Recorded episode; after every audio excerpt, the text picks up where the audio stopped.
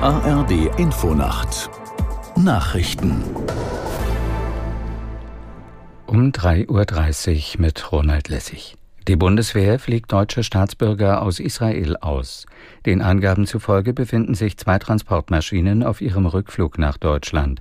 Sie werden noch in der Nacht auf dem Fliegerhorst im niedersächsischen Wunsdorf erwartet. An Bord befinden sich demnach insgesamt 80 Passagiere.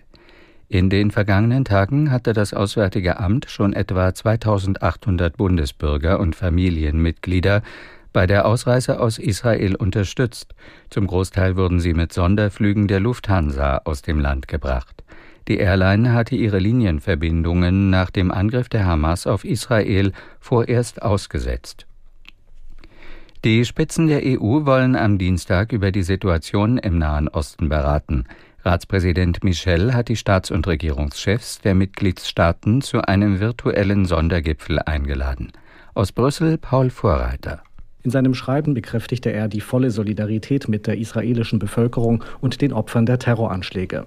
Michel forderte, die von der radikal-islamischen Hamas genommenen Geiseln müssten sofort und ohne jegliche Vorbedingung freigelassen werden. Zugleich beklagte der Ratspräsident die tragischen Zustände im Gazastreifen. Er setzt darauf, dass die 27 EU-Staaten bei dem Gipfel eine einheitliche Vorgehensweise bestimmen. In Polen sind heute knapp 30 Millionen Menschen aufgerufen, ein neues Parlament zu wählen.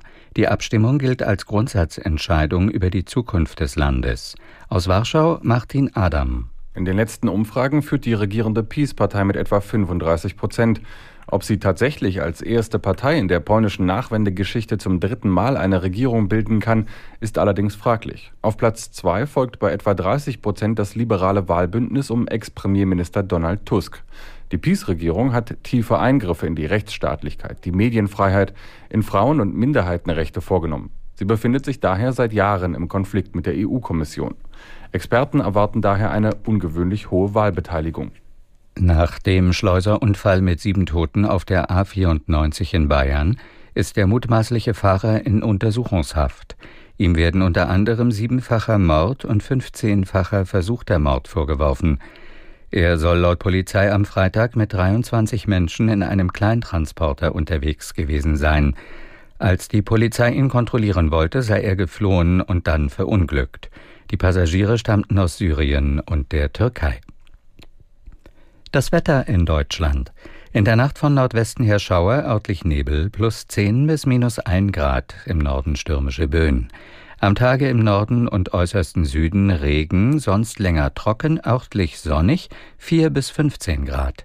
Die weiteren Aussichten am Montag im Süden heiter, im Norden Schauer 5 bis 15 Grad, am Dienstag an den Küsten und im Südwesten Schauer, sonst heiter 7 bis 16 Grad. Das waren die Nachrichten.